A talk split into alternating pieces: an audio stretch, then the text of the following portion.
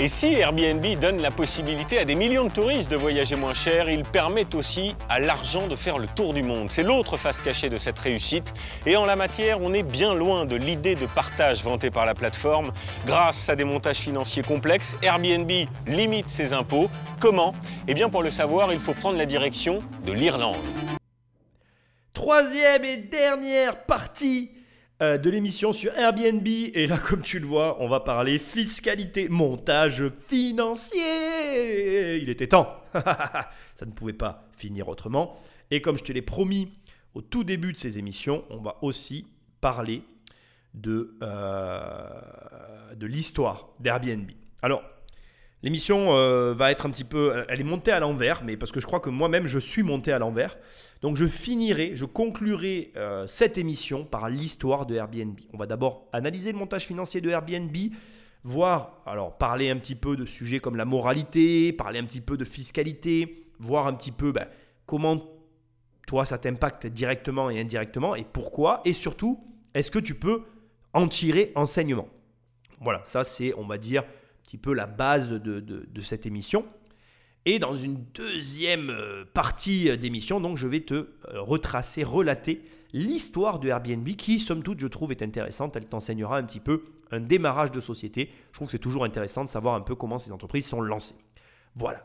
Ça, c'est donc pour l'intro. Et il est temps, comme l'usage le veut, de t'introduire à cette émission au cas où tu ne me connaisses pas. Et oui, je suis Nicolas de immobiliercompagnie.com et sur le site immobiliercompagnie.com, tu peux télécharger les 100 premières pages de mon livre Devenir riche sans argent je te les offre. C'est aussi simple que ça. Sinon, si tu veux les 500 pages, oui, parce que mon livre fait 500 pages, enfin ce livre-là fait 500 pages, j'ai un autre livre sur la SCI qui est disponible sur le site et qui fait lui que 100 pages. Si tu veux pas tout de suite aller sur le high level, et prochainement il va y avoir d'autres livres qui vont arriver, mais ça c'est un autre débat. Bref, tu peux directement obtenir les 500 pages de devenir riche sans argent en allant sur Amazon, la Fnac.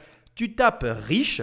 C'est facile, je suis en première page. Tu cliques, tu cliques et tu reçois l'ouvrage dans ta boîte aux lettres. Sinon, tu peux toujours aller sur immobiliercompagnie.com dans l'onglet formation. Et là, il y a une formation, une seule et unique formation. Elle s'appelle 1 million et je t'aide à avoir 1 million d'euros de patrimoine. C'est aussi simple que ça. Et au demeurant, si tu veux vraiment soutenir et aider cette émission à exister, à continuer de vivre, eh bien j'ai besoin de toi. Et ça se résume à une action très simple, très, très saine aussi, et que tout le monde pratique dans la famille des investisseurs. Tu prends le téléphone d'un ami et tu l'abonnes sauvagement à cette émission.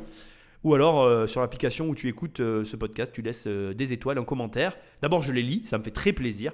Et ensuite, ça soutient l'émission. Je te remercie d'avance. Et nous sommes dans la troisième et dernière partie de l'analyse autour de Airbnb post-Covid.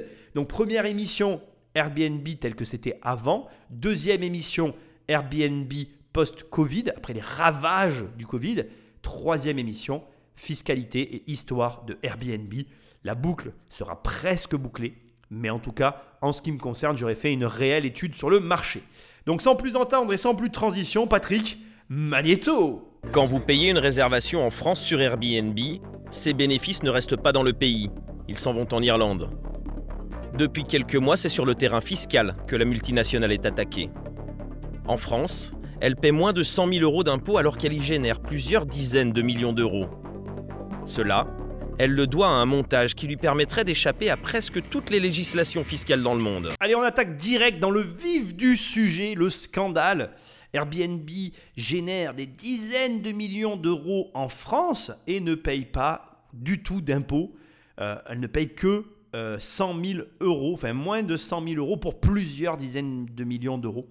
Et là, euh, on va attaquer un sujet qui va peut-être te surprendre dans une émission sur Airbnb où je suis censé analyser Airbnb, mais je vais commencer par te parler de toutes ces fausses allégations qu'on entend à droite et à gauche. Alors pourquoi je vais te parler de fausses allégations directement? Eh bien c'est très simple. Euh, ça m'agace déjà pour commencer les tournures de phrases qui sont employées par les journalistes, ça c'est un fait. Mais deuxièmement, ça te met totalement dans le, dans le flou euh, par rapport à tout ça. Non, Airbnb, c'est faux, paye des impôts en France en fait.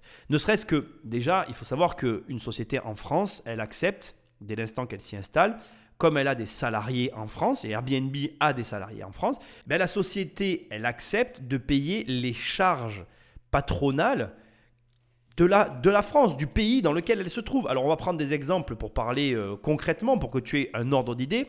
Considère qu'en France, on est sur un ticket à 45% du net. Enfin, c'est-à-dire qu'en gros, si tu veux donner à quelqu'un, parce que ce qui est très amusant euh, et qui est toujours complètement éludé dans ce genre de reportage, c'est qu'on ne parle pas de la réalité des choses, du terrain.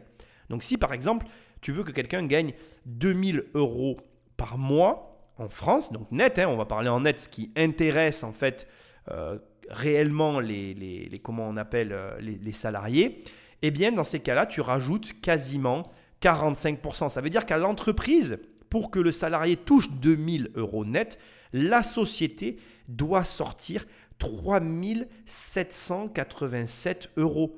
Et donc la différence, donc euh, la différence qui est quand même de 2000 à 3787, d'accord Eh bien, ce sont des charges, des impôts, des cotisations. Et c'est quand même ça qui est beau en France, parce que ça, on oublie, on oublie complètement de le dire hein, quand les mecs ils parlent comme ça. Hein. Mais sur les 2000 euros gagnés, comme on dépasse les, où on est aux 24 000 euros, bah derrière, le salarié, lui, il repaye encore des impôts, tu vois. Comme s'il n'en payait pas assez. Non, pour moi, le prélèvement à la source, il est déjà largement suffisant. Mais bon, enfin, je dis ça, moi, je dis rien, parce qu'il y a des personnes qui vont m'écouter, qui vont dire, mais Nicolas, c'est normal, il faut payer des impôts. Et, et tu as raison. Mais en fait, à ce stade, en France, c'est pour ça qu'il y a un énorme désaccord entre de nombreuses personnes. C'est parce que d'un côté, on a des personnes qui entretiennent comme ça une espèce de mythe d'une fiscalité qui paraît presque avantageuse. Quand tu les écoutes, on dirait que la France, il n'y a pas de fiscalité. Et d'un autre côté, si tu regardes réellement ce que tu payes, on te dit Ah, mais non, mais c'est super parce que la sécurité sociale, euh, les services en France, enfin là, avec le Covid, je suis désolé, mais justement, un petit peu, ces trois épisodes te le montrent, mais on n'a on a plus de services en fait. Aujourd'hui, euh, notre situation française qui était soi-disant si avantageuse, ben, à mes yeux, pour moi, le Covid a été la preuve que tout ce qu'on donne comme argent, on ne l'a pas en retour. On aurait dû avoir euh, le pays, justement, qui aurait dû déclarer Écoutez, nous, notre pays, il est ultra fiscalisé. Par contre, ben, on n'a aucun problème. Tout reste ouvert parce que euh, grâce aux impôts payés, on a un super service médical. Et du coup, bah, les Français sont hyper bien euh, couverts. Euh, ils ont une superbe euh, couverture globale. On est tous vaccinés, les premiers vaccinés, parce que bah, voilà, on fait payer beaucoup d'impôts à nos citoyens. Mais du coup, en retour, il y a un super service en face. C'est pas ce qui s'est passé. Ou alors, on n'était pas sur la même planète. Mais en tout cas, de mon point de vue, aujourd'hui, ça ne fonctionne pas. Et en fait, ce qui me dérange direct avec ça, c'est cette espèce de langue de bois commune, entendue, entre toute une classe de journalistes qui, eux, euh, sont très contents de t'annoncer que ben voilà, Airbnb, c'est les gros méchants parce qu'ils veulent faire de l'évasion fiscale. Ils la font. Alors certes, après, là où ça peut être discutable, c'est de la faire dans tous les pays quand tu sais qu'il y a des pays où il n'y a pas matière à faire de l'évasion fiscale. Et là, je suis d'accord. Dans des pays cohérents, je ne vois pas pourquoi il y a débat. Mais dans un pays comme la France, où il y a débat sur la fiscalité, il faut arrêter de traiter ces sujets comme ça. L'ouverture d'un reportage comme celui qu'on est en train d'écouter sur Airbnb. Ça devrait être une ouverture du style. La France, comme à son habitude, avec sa surfiscalité, n'arrive pas à conserver ses entreprises. Et au lieu d'avoir une fiscalité généreuse qui permet de blablabla, eh bien, on se retrouve encore avec des mecs qui se barrent et qui vont ailleurs. Le grand drame de cette histoire, et c'est mon opinion personnelle, c'est que on devrait être le pays qui accueille les sociétés. On devrait être ce pays-là. Il n'y a aucune fierté aujourd'hui, aucune, à voir partir des entreprises qui vont faire des montages à l'étranger. Et tu vas voir que ce que tu vas déduire de cette émission, ce n'est pas un accord ou un désaccord, parce qu'encore une fois, je trouve que c'est abusé avec certains pays, par contre, où là, je ne comprends pas du tout pourquoi une société comme Airbnb.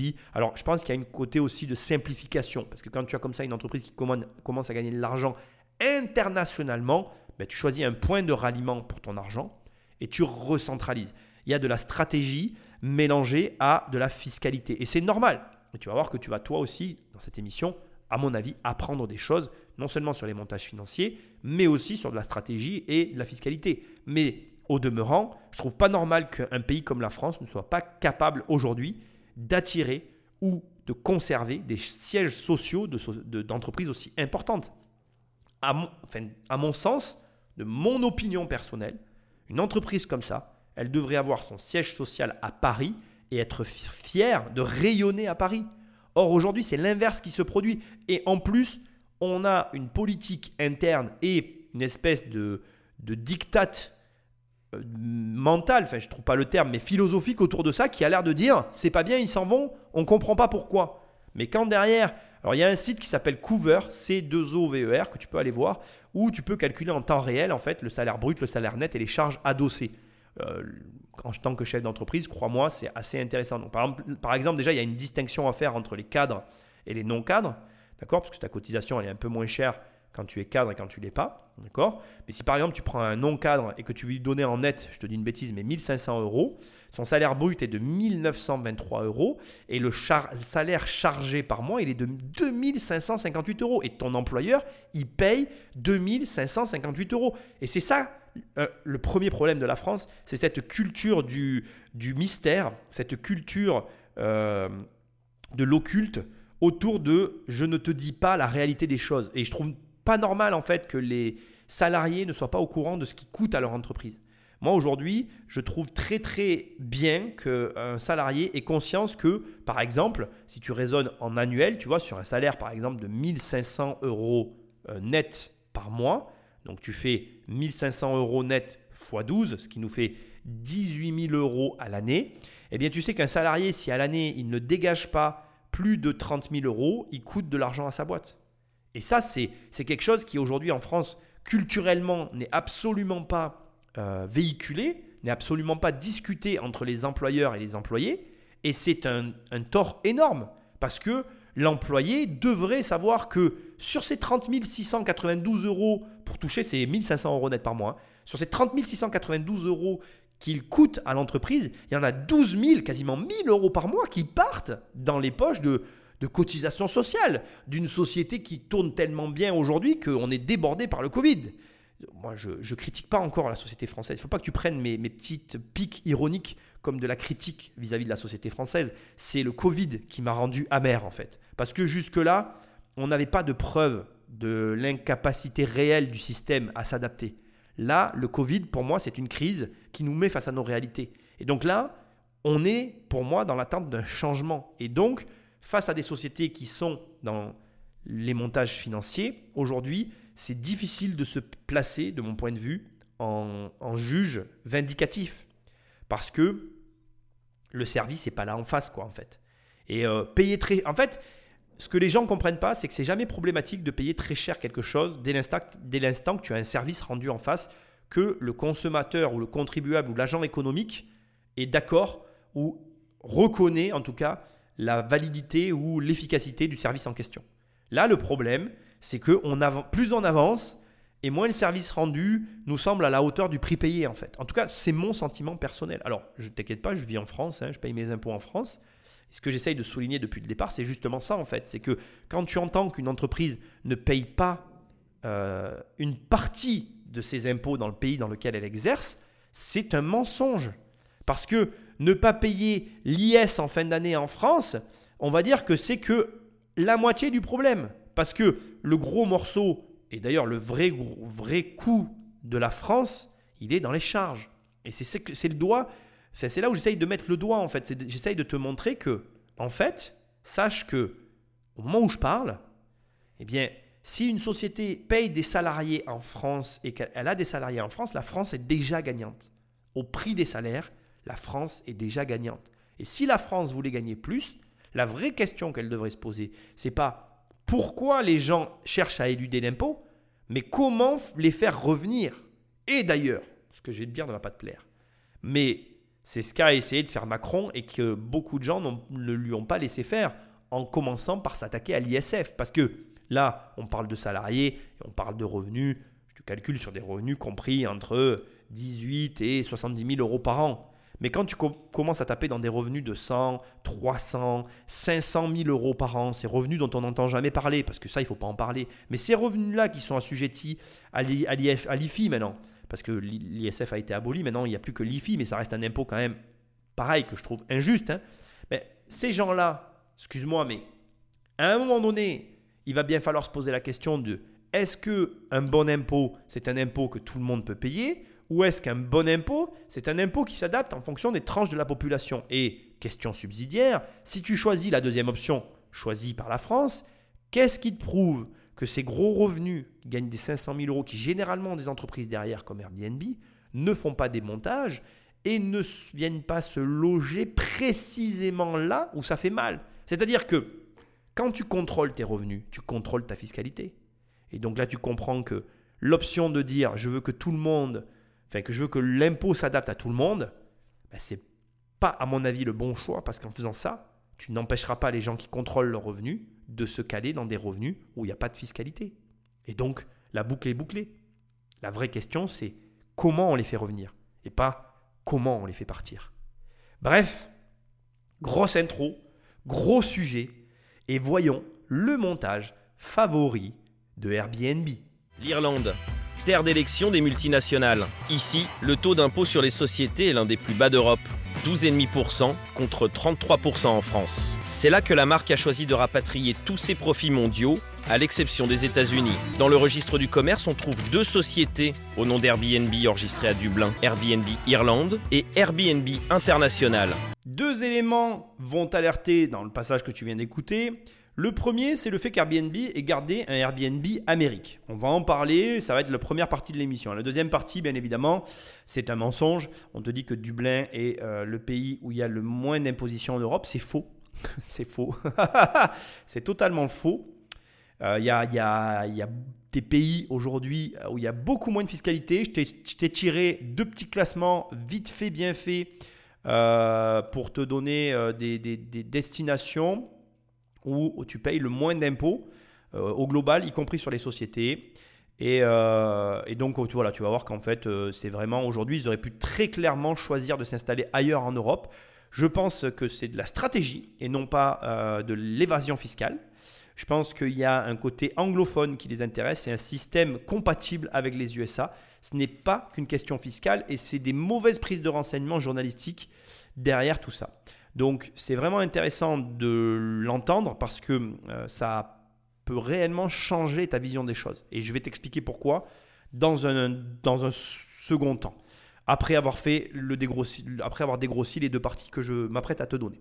Donc première partie, pourquoi Airbnb ne quitte pas les États-Unis? Les États-Unis, il faut que tu saches que c'est vraiment un pays à, unique vraiment unique. Je ne suis pas pro-américain, je ne suis pas le style de gars qui a des rêves plein la tête avec les, les Amériques, mais sur le papier, je dois reconnaître, pour vraiment euh, m'intéresser depuis des années euh, au système américain, j'avoue qu'ils ont un système qui est euh, proche de quelque chose, pas de la perfection, mais qui explique à mes yeux pourquoi ils sont meilleurs que les autres.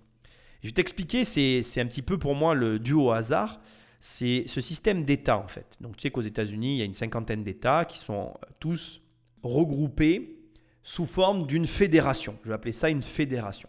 Cette fédération, elle regroupe l'ensemble des États américains et chaque État a sa propre taxation qui vient s'ajouter à des taxations fédérales. Et selon les États, c'est très différent et ça peut vraiment énormément varier. Là où c'est réellement, je vais dire, euh, où on touche du doigt ce que moi je, vais qualifier de perfection, c'est que le système américain, de par sa diversité et en même temps de par la réussite qu'ils arrivent à obtenir en termes de cohésion globale, propose à ses concitoyens finalement une multitude de fiscalité avec une multitude de possibilités qui permet aux dirigeants américains d'arriver à adapter en fonction de leurs besoins respectifs par euh, des montages internes aux États-Unis, euh, on va dire une proposition fiscale optimale, même quasiment inégalable par rapport aux autres pays du monde. Ce qui fait que je suis absolument pas surpris que Airbnb, en fonction du montage qu'elle a choisi aux États-Unis, n'ait aucun besoin, en tout cas en ce qui concerne la branche américaine, d'aller chercher une fiscalité plus avantageuse à l'extérieur. Et là, pour moi, ben, clairement, on vient en opposition à ma première analyse par rapport à la critique que je faisais à la France. C'est ça qu'on devrait arriver à faire. C'est ça qu'il faudrait aujourd'hui arriver à faire. Exemple tout bête. Je vais te prendre l'exemple du Covid.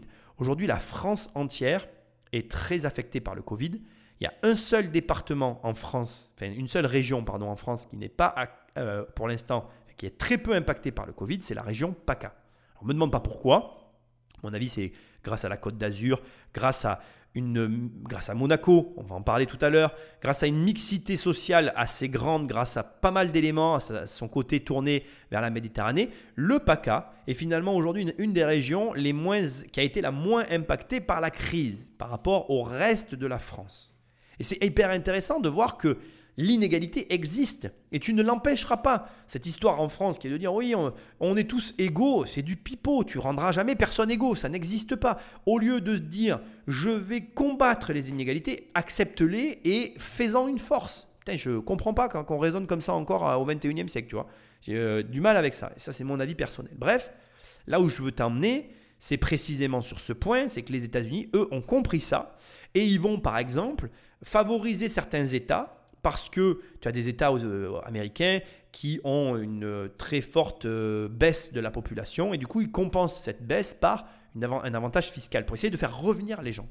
Et du coup, la fédération, elle a cette intelligence d'avoir cette capacité à s'adapter. Et, on va être très clair, hein, moi je vais être très transparent avec toi, il y a des États où il y a exactement la même fiscalité qu'en France.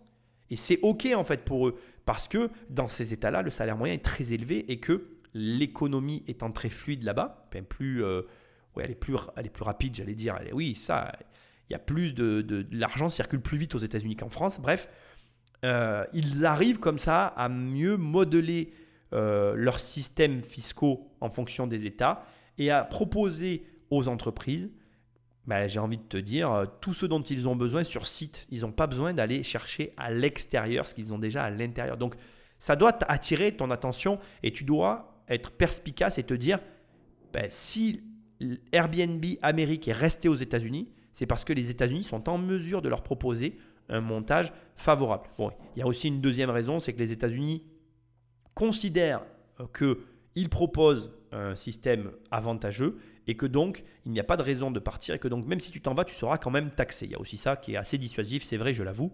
Donc ceci explique peut-être aussi cela. Il peut y avoir aussi une autre explication que la mienne. Je peux l'entendre. Tu peux m'opposer cet argument. Voilà. Moi, je pense, pour encore une fois connaître pas mal la fiscalité de différents États, je t'assure qu'il y a des États avec une fiscalité assez lunaire. Et euh, ça a le mérite d'exister. Voilà. Par exemple, je vais te donner un exemple qui me vient comme ça à l'esprit.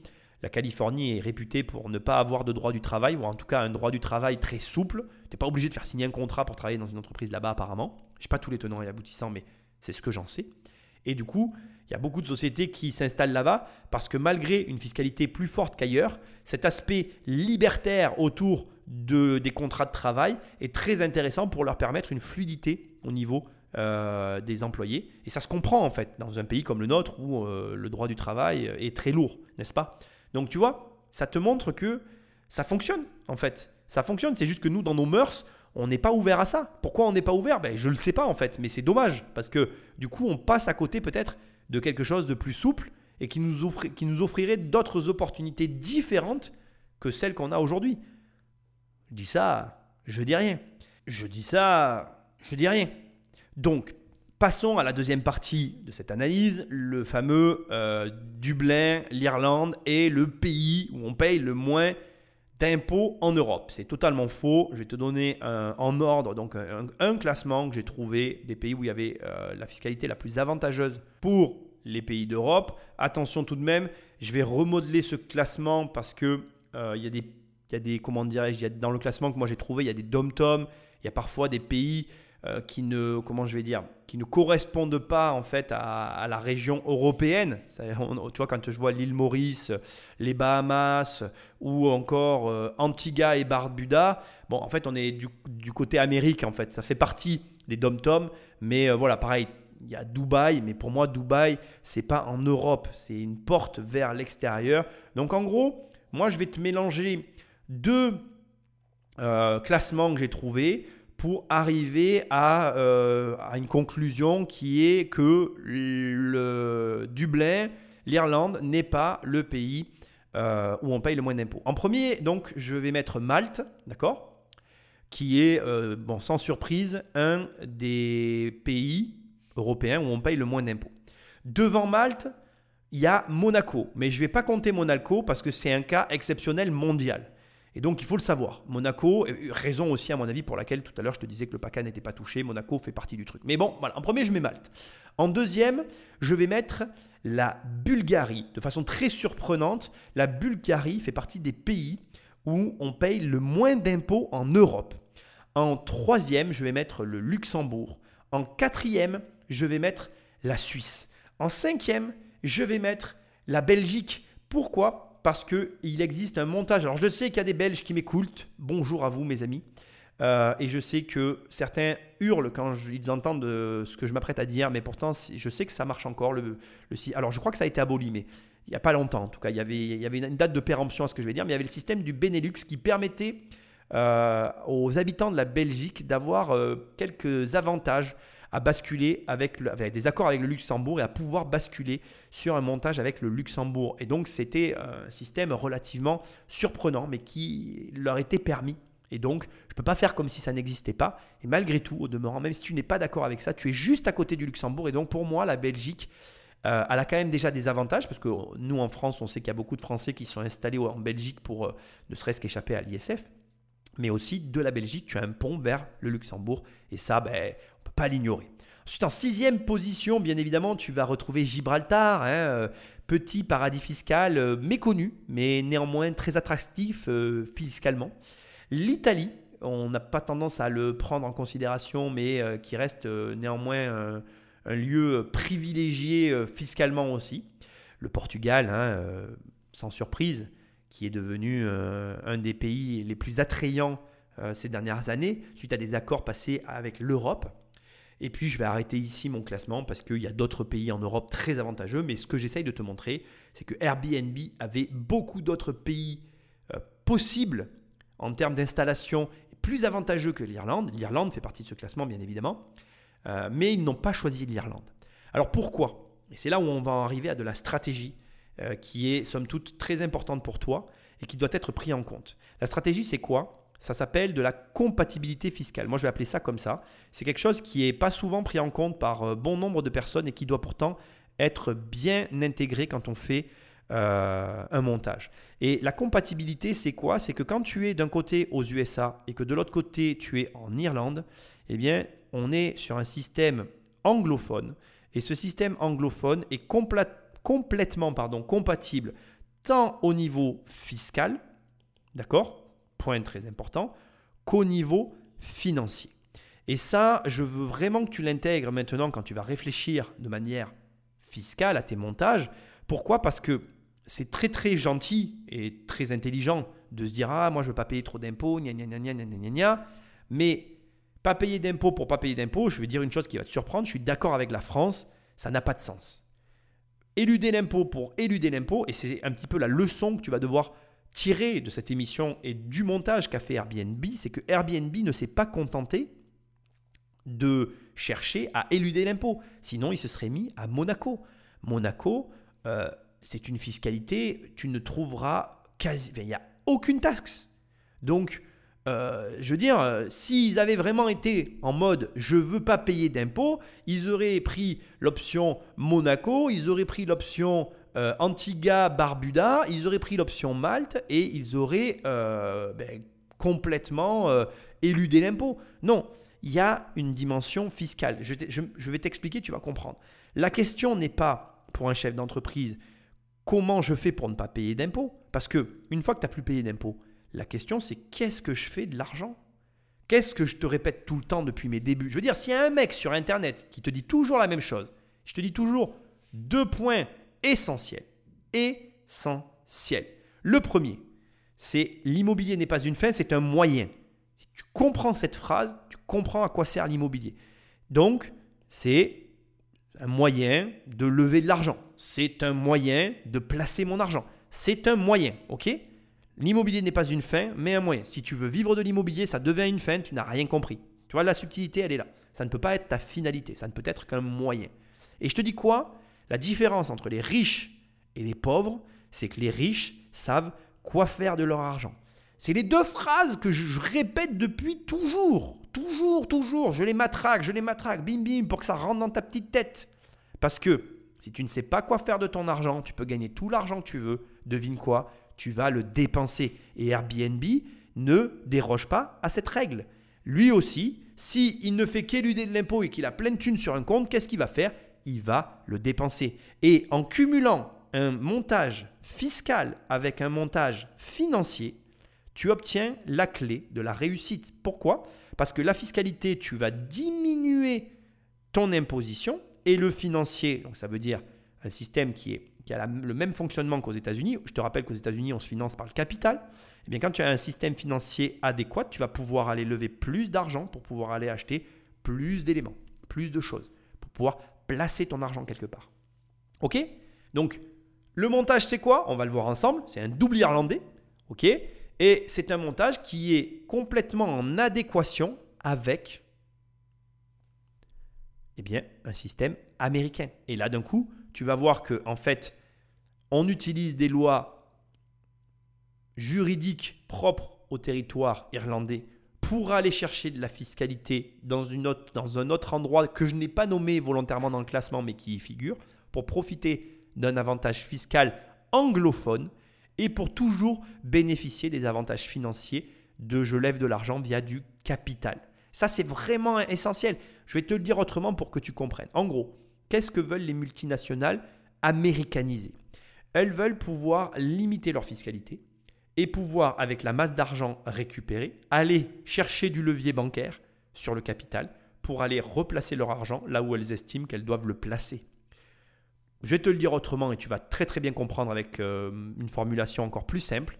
En gros, l'argent que tu donnes aux impôts, c'est de l'argent que tu n'as pas. L'argent que tu n'as pas, c'est de l'argent qui ne te permet pas d'aller lever une somme d'argent à la banque. Cet argent que tu ne lèves pas à la banque te fait perdre de l'enrichissement direct. Un bon montage financier te permet de cumuler à la fois un avantage fiscal, à la fois un avantage de capital.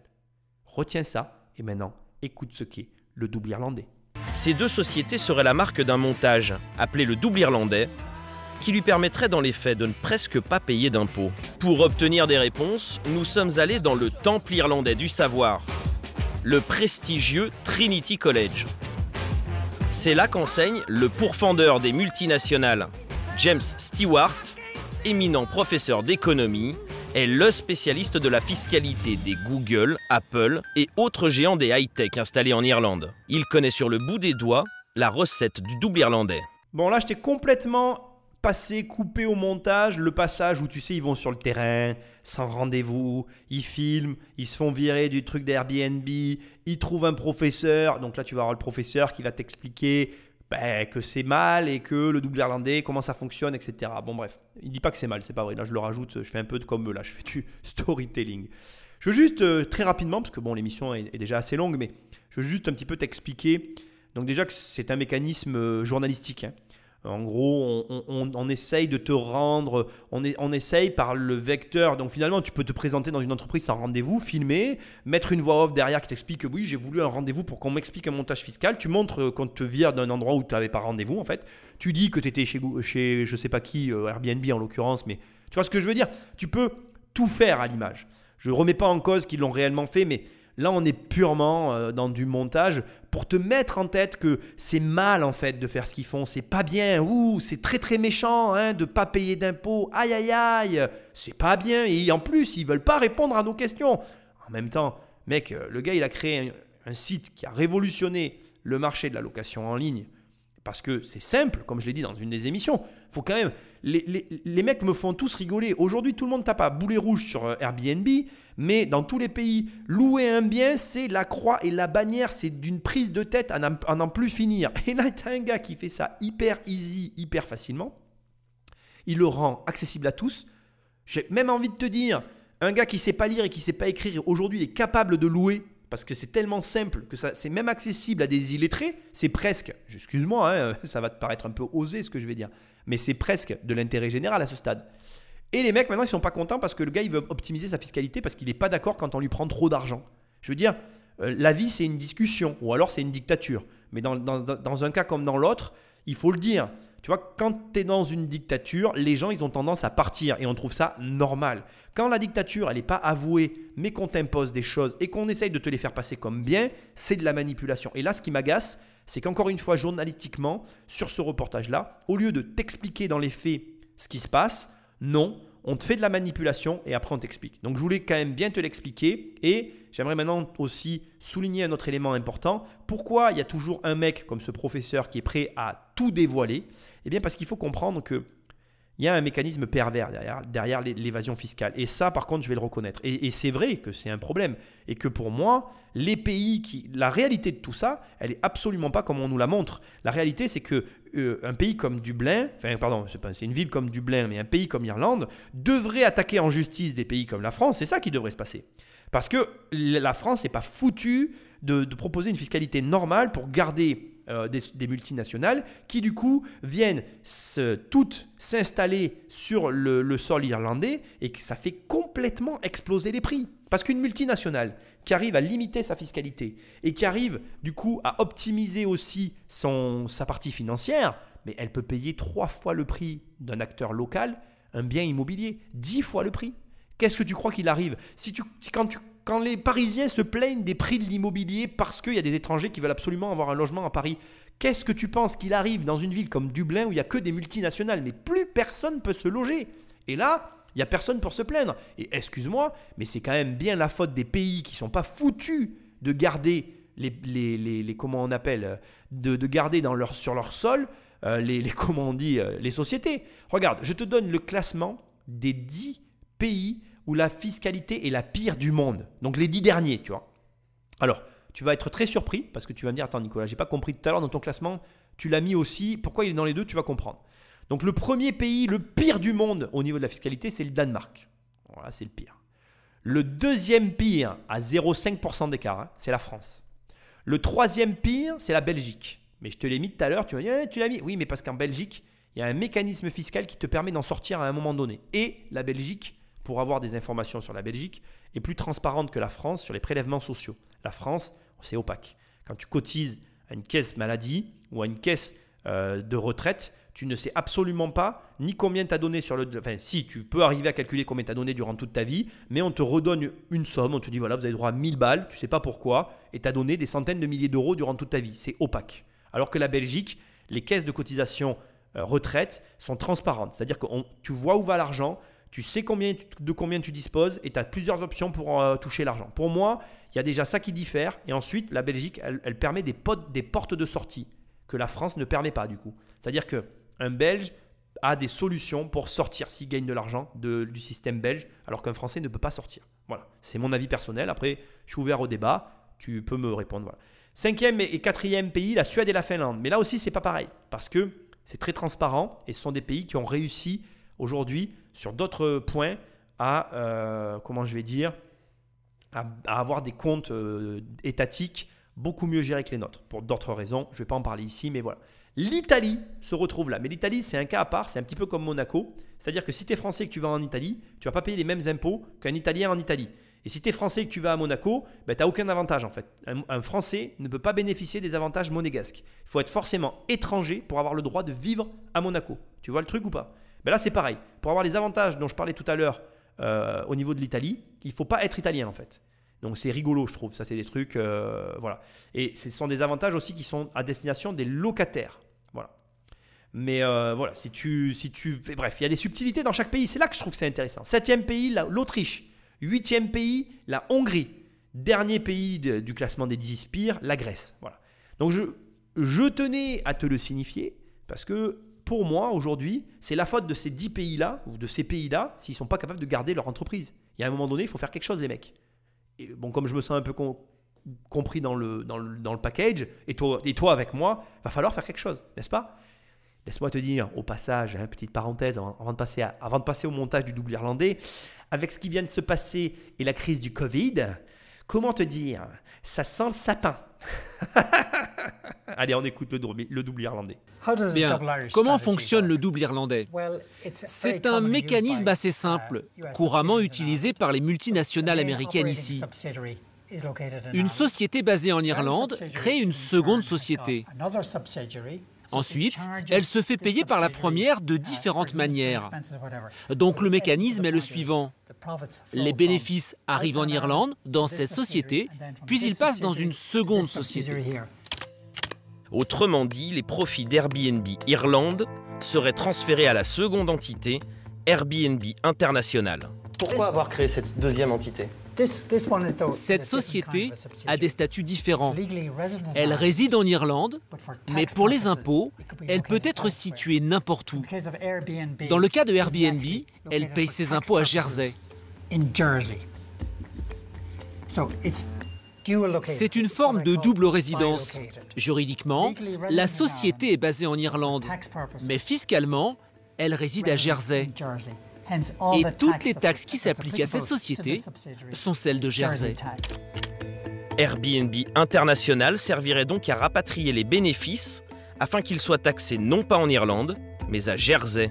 Avec un taux d'imposition proche de zéro, l'île peut être considérée comme un paradis fiscal. Selon James Stewart, grâce à ce mécanisme, les multinationales comme Airbnb ne paieraient pas plus de 3% d'impôts sur l'ensemble de leurs bénéfices. Pour moi, ici, c'est hyper intéressant. On est dans la technicité fiscale, le double irlandais. On dirait, tu sais, on dirait un mauvais titre euh, d'un film de seconde zone. le double irlandais, il est de retour, plus fort que jamais. Euh, bon, alors, moi j'aime bien parce que, encore une fois, je vais te, te, te, te comment je vais dire, te vulgariser tout ça. Ce n'est qu'une, ce n'est qu'une, comment je vais dire, ce que ce qu'on vient de t'expliquer, le double irlandais, en fait, ça s'appelle une holding en cascade. Voilà. Donc c'est un terme, euh, un terme un petit peu euh, hollywoodien pour, euh, pour désigner ça. Et un système de holding en cascade, ça te permet de, de en fait, vois les holdings un petit peu comme des filtres ou une passoire. Voilà. Moi j'aime bien donner des images. Tu imagines que Chacune des holdings te permet comme ça euh, de venir amortir de l'impôt. Et si tu les mets en cascade, enclavées les unes dans les autres, en fait, ça te permet tout simplement de limiter la friction fiscale. C'est exactement comme ça que ça s'appelle. C'est-à-dire que tu vas réduire ta friction fiscale. La subtilité ici, avec un double irlandais, ce qu'on appelle un double irlandais, c'est que la dernière holding, la mère de la mère, c'est comme ça qu'on dit, hein, c'est-à-dire que euh, une holding, c'est une société mère. Donc en fait, sous la holding, tu as d'autres sociétés qui sont logées. on va dire tu as plein de sociétés, d'accord? Imagine plein de sociétés qui sont logées dans une société mère, une première holding. Cette première holding, elle a, elle a une maman en fait, elle a une grand-mère si tu préfères. on, va, revoir le, tu sais, on va, on va faire la fiscalité pour les nuls. la grand-mère, c'est la mère de la mère. Elle sert de, ça s'appelle une holding en cascade. Et en fait, ce qu'on a fait sur cette holding, c'est qu'on a séparé les, on a, on a, on a, ah, j'ai perdu le terme, ça va me revenir, t'inquiète pas. On, on, on, a démembré la, les adresses. Voilà, on va dire ça comme ça. C'est de la vulgarisation ce que je fais. C'est pas un terme exact. On ne démembre pas des adresses. On démembre une propriété, mais c'est pas grave. Ce que j'essaye de te dire, c'est qu'en fait, on a dit que la holding, elle, avait en fait un elle a son siège social à un endroit, mais son adresse à un autre endroit. Et tu as le droit de faire ça, hein. ça, marche aussi pour les personnes. Hein. Tu peux par exemple euh, habiter à un endroit physiquement et avoir une adresse à un autre endroit. C'est tout à fait possible. Par exemple, je vais te donner un exemple de vie tout à fait simple à comprendre et facile. Tu es célibataire, tu as un logement. Tu as donc une adresse. C'est ton adresse de logement. Tu rencontres une fille qui a une autre adresse. Et puis, vous vous aimez. C'est la vie, tu vois. Et du coup, tu gardes ton logement et ton adresse, mais tu habites chez cette fille. Mais en fait, ton adresse est à un endroit, ton logement physique est à un autre endroit. Et eh bien, on peut faire pareil avec les sociétés, on peut faire pareil avec plein de... Alors, c'est beaucoup plus subtil que ça. Tu peux diviser comme ça. Il y a trois types d'adresse. Bon, c'est pas le propos, je vais pas faire ici un cours sur la fiscalité, sinon ça va te, je vais te perdre. Mais en gros, tu peux diviser en trois parties, jusqu'à trois parties comme ça, une société, et la, loger en différents endroits. Et du coup, bénéficier. Alors, attention, hein, il y a des grandes subtilités. Tu ne peux pas faire ça dans tous les pays parce qu'il faut que la loi te permette de le faire après. C'est-à-dire que là, il se trouve qu'en Irlande, la loi autorise à ce qu'une société soit à un endroit et à un autre et qu'elle ait un double avantage. Tu comprends? Donc il faut que tous les éléments soient réunis. Mais tu serais très surpris de voir qu'il y a quand même, euh, voilà, il y a, beaucoup de pays qui le permettent. En vérité, tu ne peux pas vraiment l'empêcher. Déjà, tu ne peux pas empêcher qu'il y ait une division par deux d'une adresse. En fait, tu peux très bien vivre à un endroit et avoir une adresse à un autre endroit. Là où ça devient problématique, c'est quand le premier endroit est dans un pays et que le deuxième endroit est dans un autre pays. Parce que là, on tombe dans ce qu'on appelle de l'évasion fiscale. Même de facto, on va reprendre l'exemple du couple, même si tu es en couple en fait. Imaginons, on va continuer notre petit délire. Tu es donc euh, un homme qui sort avec une femme. Ton amoureuse est italienne.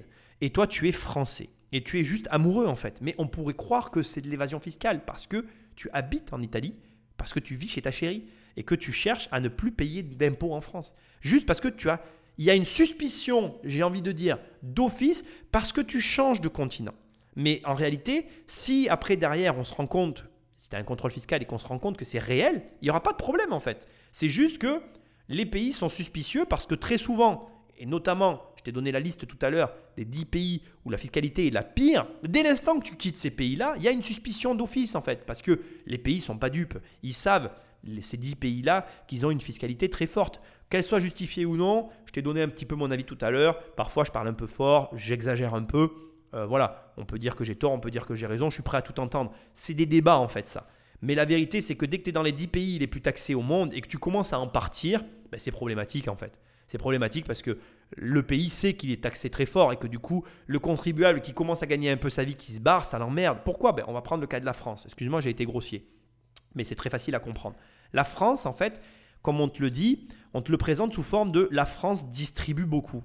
Mais c'est faux en fait. La France, elle ne distribue pas. Elle n'a jamais distribué d'argent, la France. La France, en fait, elle investit. Et oui, tu as un investissement pour la France. Regarde, je vais t'expliquer, tu vas comprendre. Pourquoi la France contrôle beaucoup? Tu as eu droit à l'école gratuite de ton point de vue à toi, mais c'est pas gratuit. Rien n'est gratuit dans la vie. En fait, la France, elle a investi sur ton éducation. Donc, elle est partie du principe je t'offre l'école. Donc, mon retour sur investissement, ça va être tes impôts. C'est comme ça qu'elle fonctionne, la France, en fait. Tu es le produit d'un investissement. Et un investissement, tu es de la famille des investisseurs, ça doit être rentable, en fait. Si jamais tu investis à perte dans un mec, ben, tu as perdu de l'argent. Et c'est pas possible. Et laisse-moi te dire une chose. Avec le Covid, l'investissement, il est encore plus gros aujourd'hui. La, France, elle investit très gros sur sa population. Et elle attend un retour sur investissement.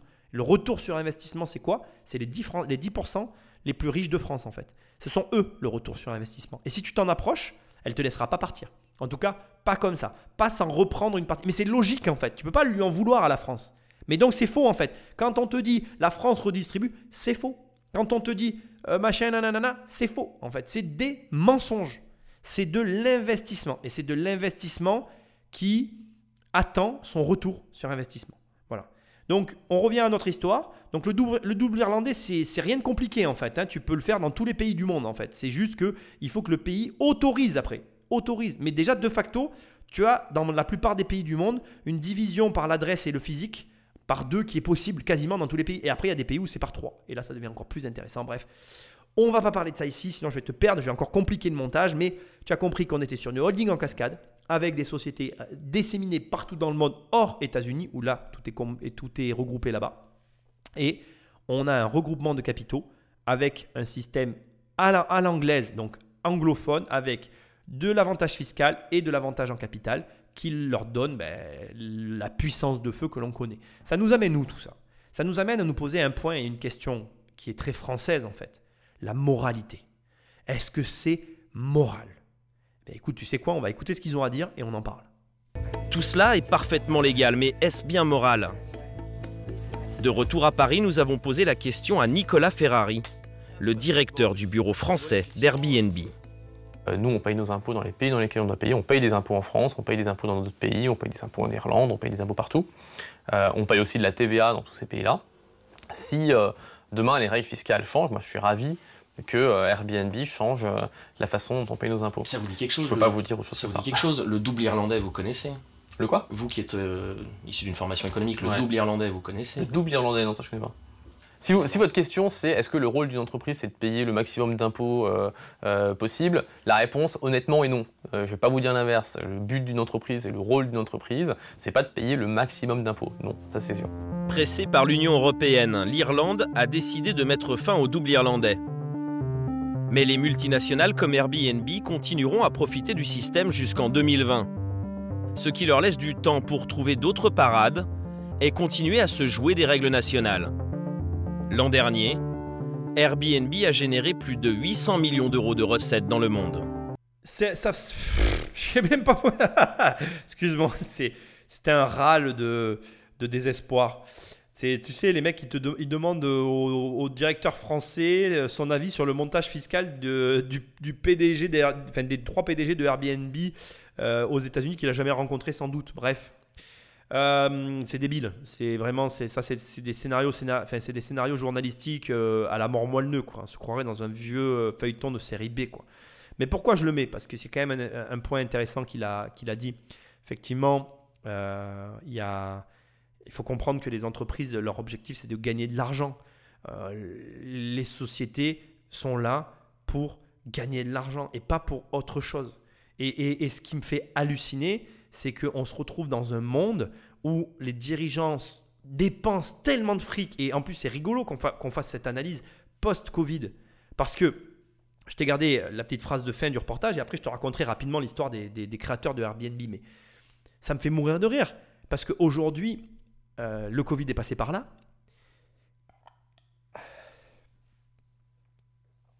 Le Covid est passé par là. Et la question est, avons-nous le luxe de nous passer de toute forme d'économie, quelle qu'elle soit, et même si elle ne nous convient pas réellement Et là, je m'adresse aux Jean-François et aux dirigeants.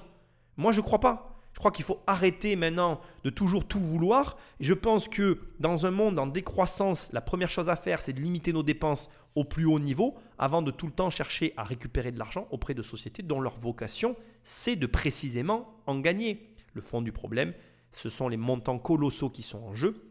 Et euh, laisse-moi te dire aussi euh, l'aigreur de nos dirigeants à ne pas pouvoir prélever à leur juste valeur euh, ce qu'ils estiment être leur argent. Alors, petite précision, parce qu'aujourd'hui on a le recul, on est en 2020. Je n'ai pas trouvé d'éléments concrets, mais je pense que effectivement le double irlandais euh, aura été aboli. Mais voilà les éléments que j'ai trouvés en ayant fait des recherches. Sache déjà que j'ai trouvé une phrase que je trouvais très amusant. Euh, les ministres des Finances de l'Union européenne ne supportent plus de ne pas pouvoir taxer à leur juste niveau les revenus dégagés, par exemple en France. Donc tu vois, ça, ils ne supportent plus. Ils ne supportent pas en fait. C'est leur argent, tu sais. C'est eux qui ont tout fait en fait. Hein. Le fric est à eux. Quoi. Euh, bon, voilà, premièrement. Et deuxièmement, c'est euh, ce qui avait été déjà à l'époque du, reportage pointé du doigt. Mais les entreprises euh, du numérique avaient été prévenues qu'elles avaient 5 ans avant l'abolition du double irlandais. Temps nécessaire pour qu'elles puissent trouver une porte de sortie. Mais surtout, le ministre irlandais a déjà prévenu que l'Irlande ferait des propositions agressives en matière de fiscalité de la propriété intellectuelle pour continuer à attirer les géants de l'économie numérique. Et ça, il faut bien en prendre note. C'est-à-dire que on est avec Internet dans un monde ouvert. Et je voudrais ici placer un petit mot, un peut-être anodin, c'est pas de la prédiction, mais on est juste sur quelque chose qui me fait mourir de rire, c'est que la mondialisation, tout le monde la voulait parce que ça avait l'air génial, parce que je pense que personne ne mesurait réellement l'impact de la mondialisation sur l'économie, sur le monde, etc. Aujourd'hui, on voit l'impact de la mondialisation et je pense qu'il y en a qui s'en mordent les doigts d'avoir tout fait pour que ça arrive. Et je pense qu'on va vers un monde où bien, il y a des États qui vont se radicaliser, il y a des États qui vont choisir de, le totalitarisme et qui vont commencer à imposer des règles très strictes parce que bien, leur gestion n'est pas compatible avec Internet. Aujourd'hui, je suis désolé de te le dire, pour moi, Airbnb, c'est réellement euh, la preuve que nos États ne sont ni préparés ni enclins à trouver ou proposer de vraies solutions viables. Parce que même là, avec le Covid, ça continue à tourner. Donc ça montre qu'on va devoir vivre avec, et que soit les États vont devoir durcir, durcir au point où ça va remettre en cause la propriété, ou alors il y a des États comme l'Irlande qui vont dire Ok, moi je prends et j'ouvre à fond les vannes, venez les mecs, vous êtes les bienvenus. Et le problème, c'est que dans un monde comme celui-là, ça va devenir très très compliqué. Et toi, en tant qu'investisseur, tu vas devoir être très très très vigilant à ce que tu fais. Parce que tu te rends compte que la propriété, elle est relative en fait. Je vais laisser le mot de la fin du reportage. Après, je vais te parler de l'histoire des créateurs de Airbnb parce que je trouve ça intéressant. Je pense que tu l'as compris. Euh, la fiscalité, ce qui est d'intéressant, c'est que tu vois, toi-même, tu peux t'en inspirer. Hein. Tu peux commencer. Euh, moi, par exemple, j'ai deux adresses aujourd'hui. J'ai une adresse, euh, j'ai une adresse physique et une adresse fiscale. J'ai déjà scindé personnellement. Je n'ai pas honte de te le dire. Hein, je fonctionne comme ça. J'ai toujours été scindé en deux, en fait. Il y a un, endroit où je reçois tout et un endroit où je vis. Je reçois rien là où je vis. Je vais te juste te donner un exemple parce que si tu es entrepreneur, tu vas rigoler, tu vas savoir pourquoi. Il t'envoie toujours les courriers de merde le vendredi soir, tu sais. Les trucs à payer et tout. Et en fait, j'ai pas du tout envie d'ouvrir ma boîte aux lettres un vendredi soir en fait. Parce que j'ai pas. Alors ça, ça m'arrive de moins en moins maintenant, mais ça m'arrivait à un moment donné. Ça me gavait en fait d'avoir des courriers de merde le vendredi soir, tu vois, de, passer mon week-end à réfléchir. Non, j'ai envie de passer des bons week-ends. Donc j'ai scindé en deux pour qu'il y ait vraiment une cassure. Puis j'ai aussi connu euh, le travail à la maison et tout. Et j'ai pas du tout aimé en fait. Je suis un gars qui, peut qui bosse déjà énormément. Je pourrais bosser tout le temps, que ça me dérange pas en fait. Je suis comme ça, c'est ma nature. Et, euh, et c'est vrai que ça m'a fait du bien de, de, de, casser, mais vraiment, tu vois. Euh, des fois, ça dérange ma femme parce qu'elle me dit Ouais, mais tu reçois vraiment rien à la maison. Mais j'ai dit Oui, mais moi, je suis bien comme ça en fait. J'ai rien envie de recevoir chez moi en fait. Moi, je reçois tout à mon bureau. Il n'y a rien chez moi. C'est mon bureau, donc c'est comme ça que je le gère. Donc, déjà, voilà, tu peux partir de cette émission en te disant ben, tu peux toi aussi, euh, si tu as l'opportunité de le faire, scinder en deux comme ils font avec un double irlandais, euh, une partie d'un côté, une partie de l'autre. Alors eux, ils le font avec des pays, et c'est là où tu peux aussi te mettre un, point de, je vais dire, un point euh, d'avancement. Tu peux te dire le jour où j'aurai plusieurs pays d'investissement, ben je, serai, ben déjà, c'est un bel objectif. Hein. D'investir dans plusieurs pays, c'est un bel objectif parce que là, tu passes aussi un cap, tu vois. Donc voilà, tout ça, bon, tu as compris un peu l'idée. C'est une notion intéressante. On va écouter le mot de la fin du reportage et on va voir un petit peu l'histoire de Airbnb. Bref, Magneto Patrick. Et Airbnb pourrait grossir encore un peu plus car le groupe, la plateforme, vise à horizon 2020 un chiffre d'affaires de 10 milliards de dollars pour un bénéfice net de 3 milliards, sauf si évidemment la législation partout dans le monde se durcit encore un peu plus. Sauf si la législation se durcit un peu plus ou si y a le Covid. Il était imprévisible celui-là. Ben voilà, 3 milliards de bénéfices. Le vrai fond du problème est là. Euh, l'argent fait tourner les têtes à tous les niveaux. À tous les niveaux. Euh, replace les choses dans leur contexte. Actuellement, en plus, c'est hyper intéressant. On est en post-Covid. Enfin, on est, dans le Covid, mais je veux dire, le Covid est derrière nous en termes de, de, confinement, de pertes financières. Et tu sais très bien qu'aujourd'hui, les États ont un besoin gargantuesque de fonds. Ils ont besoin d'argent, mais comme jamais. Tu comprends qu'en fait, toutes ces mannes financières sont pour eux euh, inacceptable. Et je reviens sur Paris et la deuxième émission que j'ai faite, la précédente donc. Euh, tu comprends pourquoi voilà, la mairesse de Paris peut pas accepter Airbnb, il faut qu'elle, il faut qu'elle collecte sur ses hôtels, sinon elle est mal. Sinon elle est mal. Voilà, il y, a des enjeux très forts. Et même si Airbnb pratique de l'évasion fiscale, que tu peux le voir sous cet angle-là, je l'accepterai, j'ai besoin maintenant pour conclure de te raconter l'histoire de Airbnb, pour d'abord que tu la connaisses. Et ensuite pour que tu comprennes aussi ce qu'il y a derrière ces gens qui font ce que, ce que certains euh, reprochent comme étant de l'évasion fiscale, mais qui n'est qu'en fait une conséquence de leur parcours. Bon bref, tu vas comprendre. L'histoire de Airbnb, je ne sais pas si tu la connais, c'est parti, sans plus attendre. Ça commence en 2007 avec Brian Chesky et Joey Gebbia. Donc, euh, ce sont deux colocataires. Il y en a un qui est salarié, donc Brian Chesky, il est salarié, et euh, Joey, il est au chômage. Euh, ils, ont, euh, ils ont, comment je vais dire, euh, des difficultés à payer leur fin de mois. Ils veulent pas partir de là où ils habitent, ils s'en sortent pas vraiment. Il y en a un qui est dans le design de site internet et qui n'arrive pas à trouver du travail. Et il y en a un autre qui travaille dans, de la, dans une start-up. Il est dans la stratégie financière et la technologie. Donc en gros, deux, deux, deux copains qui vivent ensemble et qui galèrent. C'est ça le début de l'histoire. Fin 2007, il y a une augmentation du loyer. Ils n'ont pas l'argent pour payer. Et il se trouve que, à ce moment-là, il y a une convention, de design industriel dans la ville euh, où ils habitent. Et euh, il y a plus de demandes que d'offres. Et donc, ils ont une idée. Ils vont créer un site très rapidement. Euh, à, la, va-vite, quoi, tu vois, style, imagine, bon, c'est pour, c'est pour l'image, c'est pas ce qu'ils ont fait, mais c'est pour que tu aies une image en tête, j'aime bien qu'on ait une image en tête. Imagine, en une nuit, ils font un WordPress vite fait, et il crée un WordPress qui s'appelle Air Bed and Breakfast, mais euh, tout écrit comme ça, d'accord Qui deviendra Airbnb, hein, tu vois, euh, c'est juste une réduction. Mais au début, ça s'appelait Air Bed and Breakfast. Il a été fait en 48 heures. Ils mettent leur logement tout simplement où ils habitent euh, à louer sur ce site. Ils le louent 1000 dollars, ce, avec quoi ils arrivent du coup à conserver leur logement. Et parmi les personnes qui viennent à l'intérieur de ce logement à ce moment-là, il y en a un qui leur dit mais votre site il est juste, l'idée est terrible, le site est pourri. Et, euh, et en fait, euh, voilà, il y a un truc à faire, moi je vous le dis, mais pas comme vous l'avez fait. Il faut améliorer le site. D'accord? Donc, ils n'ont toujours pas, euh, à ce moment-là, ils comprennent qu'ils ont un créneau, mais ils n'ont toujours pas assez d'argent, en fait, pour faire tout ce qu'ils ont besoin de faire. Donc, déjà, il y a un copain à eux qui les rejoint, Nathan Bledstaks, un gars qui vient de chez Harvard, qui va se joindre à l'aventure. Mais ils n'ont toujours pas donc assez d'argent pour se lancer. Et là, ils ont une idée pour euh, essayer un petit peu de lever de l'argent, c'est qu'ils vont créer des céréales, euh, des, boîtes de cornflakes en fait, qui vont être à l'effigie de Barack Obama et de McCain, d'accord? Et euh, il y aura donc une, une céréale qui soutient, enfin une céréale qui est destinée à ceux qui soutiennent Barack Obama, une boîte de céréales qui est destinée à soutenir Barack Obama, et une boîte de céréales qui est destinée à ceux qui soutiennent John McCain, je crois qu'il s'appelle, bon McCain, bref, peu importe. Et grâce à ça, ils vont gagner 30 000 dollars, d'accord? Et ils se font remarquer sur cette opération-là, sur l'opération des céréales, par White Combinator. Je ne sais pas si tu sais ce que c'est, c'est un des plus gros incubateurs de la Silicon Valley.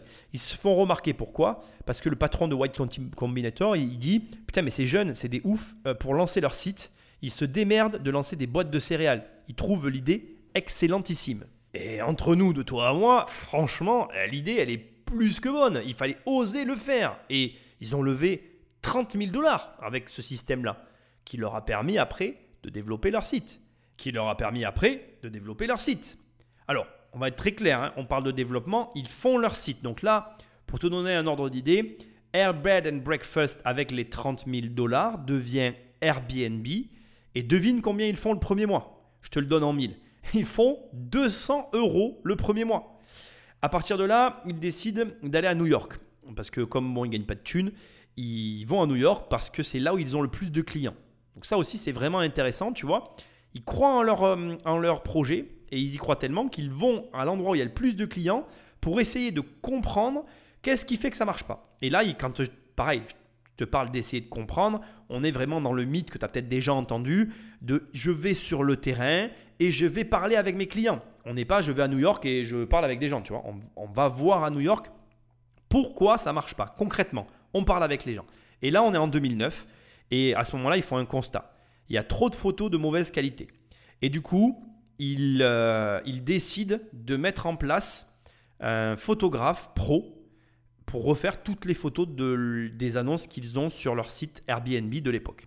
Il y a un détail qui est hyper important, c'est que là encore, comme ils n'ont pas de thunes, alors je n'ai pas vérifié cette source-là, mais il semblerait que ce soit l'un d'entre eux qui ait d'abord acheté un appareil photo qui ait pris des photos avec un appareil photo professionnel et qu'après, au fur et à mesure, comme tranquillement, ça commençait un petit peu à marchouiller, ils gagnaient pas beaucoup d'argent, mais ils en gagnaient un petit peu, eh bien, ils ont pu payer un photographe professionnel pour faire les photos en lieu et place de quelqu'un qui ne s'y connaît pas, quoi, enfin, qui a quelques notions, on va dire. À partir de là, ça marche, on est toujours en 2009, en quelques mois hein, finalement, et ils arrivent à lever 600 millions de dollars. On est aux États-Unis, donc il euh, faut bien que tu comprennes que ça peut te paraître impressionnant, mais là-bas, on, achète le futur. Hein, euh, voilà, il faut comprendre.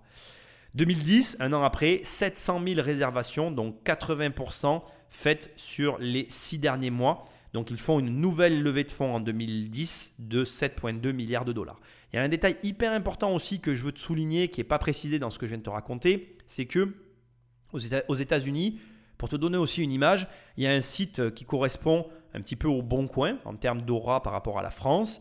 Et en fait, ce qu'ils faisaient, c'est qu'ils allaient récupérer leur clientèle sur le Bon Coin pour les ramener sur leur site, pour leur montrer que c'était mieux d'être sur ce site-là en location saisonnière que sur le Bon Coin. Tu sais, en plus, ça tombe bien comme image parce que sur le Bon Coin, tu peux louer en saisonnier.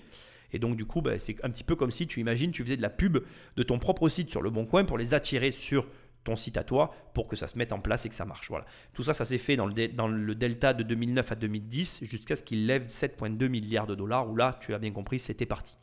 En 2011, c'est vraiment une année charnière. À partir de là, tu vois, je te dis 2010, ça y est, c'est parti. Tu pourrais dire c'est bon, avec 7 milliards, ils sont sur les rails de la réussite et ils sont devenus Airbnb. Ben non, pas du tout en fait.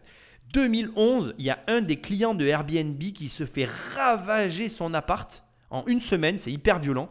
Tout a été détruit et on est clairement sur un, acte volontaire puisqu'on a du pillage, du vol, de la destruction, de l'usurpation d'identité. Les, murs sont perforés, il y a les photos qui ont tourné sur Internet. Euh, il y a, en fait, ils n'ont pas eu de chance. En plus, c'est euh, le logement, ça appartient à un blogueur. Je l'ai trouvé, les photos font peur. Et, euh, donc voilà, c'est le, blogueur relate toute son histoire au travers de Airbnb. Et en fait, le mec a une aura aux États-Unis et donc du coup, plus personne veut louer ses appartements sur Airbnb parce qu'il se tape une réputation de, fou quoi en fait, de, de, plateforme de mauvaise qualité quoi. Et donc là, Airbnb, euh, ils vont faire. Euh, d'abord, les premières actions de, Airbnb sont un peu chancelantes. Ils vont euh, contribuer à, enfin pour contribuer, c'est pas le terme, pardon. Ils vont euh, collaborer avec la police, ils vont tout faire pour que on essaye de retrouver les coupables, etc. Bref, c'est relativement compliqué euh, au vu euh, bah, de la situation, puisque Airbnb préserve quand même, même pour eux-mêmes, leurs leur, hôtes. Apparemment, il y avait dans le lot des personnes qui n'étaient pas liées au compte de ceux qui ont réservé. Enfin bref, il y a eu des suspicions sur le, lobby des hôteliers, parce que en fait, euh, ben, les hôteliers, ça fait longtemps qu'ils voient arriver Airbnb et qu'ils en ont peur. Et euh, du coup, non seulement il pouvait y avoir des suspicions, mais surtout, le lobby des hôteliers ont profité de ce moment de faiblesse pour attaquer Airbnb publiquement en disant, ben voilà, voyez, en passant par Airbnb, euh, vous prenez de gros risques. En passant par nous, ça vous arrivera pas. En tant que, restant, en gardant les hôtels comme support, il n'y aura plus de problème comme ça. Donc euh, Airbnb à ce moment-là euh, est pris un petit peu euh, à partie, est pris à mal, et ils prennent la décision, la meilleure décision de leur vie. C'est là qu'ils annoncent publiquement qu'ils vont mettre en place une assurance de 1 million de dollars qui sera débloquable pour tout propriétaire qui a le moindre problème avec ses voyageurs. Et donc, c'est la meilleure chose qui pouvait leur arriver parce que suite à cette annonce, suite à cette mise en place de cette assurance finalement, mais ça redébloque complètement euh, la plateforme et c'est reparti à la hausse. Airbnb redémarre de plus belle grâce à ça. Et moi, je vais même te dire jusque-là qu'aujourd'hui, c'est même un argument commercial parce que Airbnb sont les seuls à le proposer. Je peux t'assurer que c'est ultra efficace, hyper simple à activer. Et quand tu as le moindre problème, ça fonctionne. Nous, on a eu un souci sur un logement. On a euh, une personne qui a renversé du vin et qui nous a détruit complètement un matelas d'un de nos lits. Et on a été remboursé tout de suite, ça s'est hyper bien passé, ça n'a pas été compliqué du tout. Et c'est vrai que c'est un vrai argument, à tel point que tu te dis, bah, les autres plateformes ne le proposent pas, et comment ça se serait passé si j'avais été chez les autres? Et du coup, tu favorises Airbnb plutôt que les autres, ne serait-ce que pour cet argument commercial qui aurait pu être leur perte. Ça, c'est hyper intéressant. Au moment où ça cartonne et où ils lèvent les 7 milliards, l'année d'après, il leur arrive ça, ils auraient pu tout perdre mais comme ils ont vu qu'ils s'en sortaient pas, qu'ils s'en sortaient pas, qu'ils s'en sortaient pas, au grand mot, les grands remèdes, bim, ils proposent cette assurance, ils en ressortent. Comme quoi, c'est parfois les plus grosses galères qui t'amènent les meilleures solutions. 2014, nouvelle levée de fonds de 1,5 milliard. La valorisation globale est à 10 milliards à ce moment-là. De 2019, le CA est de 2,8 milliards. La valorisation est à 38 milliards en 2019. On est avant le Covid. OK c'est la valorisation de la boîte. Quand tu sais que c'est une société qui a commencé en 2007 et qui, a commencé en 2007 avec deux petits gars qui n'arrivaient pas à payer leur loyer et qui, quasiment 10 ans plus tard, vaut 38 milliards et fait 2,8 milliards de CA, moi je dis chapeau bas. Même si entre-temps, tous les États, tout le monde se retourne contre eux et essaye de les attaquer et personne ne voit, comme je l'ai dit durant toute cette émission, l'avancée technique que ça représente. Parce que tu ne signes un bail en 30 secondes. C'est une avancée. Moi qui suis dans le droit des contrats, je peux t'assurer que nos baux, encore une fois, je te le dirai jamais assez, les baux qu'on signe, moi, c'est. Tu vois mes baux, tu pètes un câblon. quoi. C'est un docu, c'est un. voilà, c'est un dossier le truc. Mais voilà, là, tu. Tac, tac, tac, tu payes, c'est signé, c'est validé, bim, tu es dans le logement, c'est énorme. Moi, je dis bravo à eux. C'est quand même fou que deux jeunes qui n'arrivaient pas à payer leur loyer aient vécu cette aventure. De l'intérieur, ça doit juste être énorme à vivre. Ça doit être euh, vraiment exceptionnel. En plus, quand tu vois tous les aléas, moi je trouve ça fabuleux. Euh, voilà, je te souhaite à toi de vivre la même aventure entrepreneuriale. Au demeurant, si tu es là, c'est que tu es investisseur. Je pense, et c'est la conclusion globale de toute cette série sur Airbnb, je pense que Airbnb en ce moment reste une opportunité de marché au moment où je parle.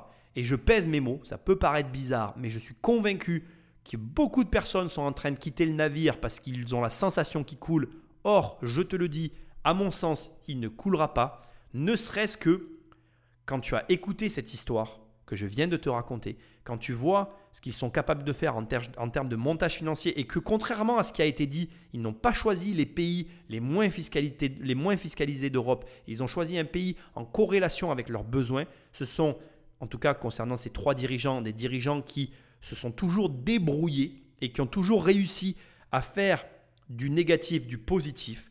Pour moi, il y a fort à parier qu'ils vont arriver à faire la même chose avec le Covid. Si je dois te donner un conseil, que tu n'as pas fait l'erreur d'acheter un logement au prix de la rentabilité Airbnb, mais que tu l'as acheté au prix d'une rentabilité normale et que tu peux tenir le choc, tiens le choc. Si tu peux rentrer sur le marché des Airbnb, pénètre-le maintenant. C'est le bon moment. C'est une opportunité de marché à saisir. Et crois-moi, je suis convaincu que ceux qui, vont, se placer là, ils vont arriver en première page dans les années qui arrivent et ils vont gagner plus d'argent que les autres, comme ceux qui se sont placés au tout début. Voilà. Tu peux, à ton échelle, et je veux quand même te le rappeler parce que cette dernière émission était fiscale, tu peux toi aussi faire des montages fiscaux. Bien évidemment, quand tu commences, le plus simple, quand on commence, c'est de faire simple. Ne va pas faire cette erreur que je vois commune de toutes ces personnes qui, avant même de gagner de l'argent, ont peur de payer des impôts alors qu'elles ne gagnent pas d'argent. Commence par gagner de l'argent, ne t'inquiète pas, tu verras. Moi, crois-moi, j'ai mis du temps à faire mon montage fiscal. Je prends même mon temps encore aujourd'hui pour le faire parce que j'arrive à maîtriser ma fiscalité. Tu serais surpris de voir que la fiscalité se maîtrise même quand on est très avancé dans ses revenus. Voilà. Donc, comme tu peux le voir, il existe tellement de montages. Il y a beaucoup de chances pour que tu n'arrives jamais à ce niveau-là. Il y a autant de chances que tu y arrives. Je ne sais pas, je ne suis pas à ta place. Je te le souhaite en tout cas. Mais sache que tu n'as pas besoin de ça pour réussir. Les deux petits gars de Airbnb, ils ont commencé avec rien. Ils ne se sont pas posé la question de la fiscalité et regarde ce qu'ils ont aujourd'hui.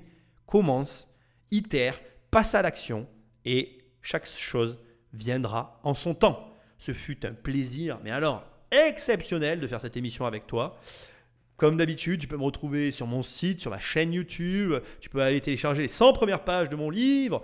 Tu peux travailler avec moi en prenant la formation 1 million sur mon site. Tu peux me laisser un message et un commentaire. Je le lirai avec grand plaisir. Tu peux m'écrire. Tu peux faire tout ce que tu as envie. Je suis là. Je suis heureux d'être là. Et je te dis à très bientôt dans une prochaine émission. Salut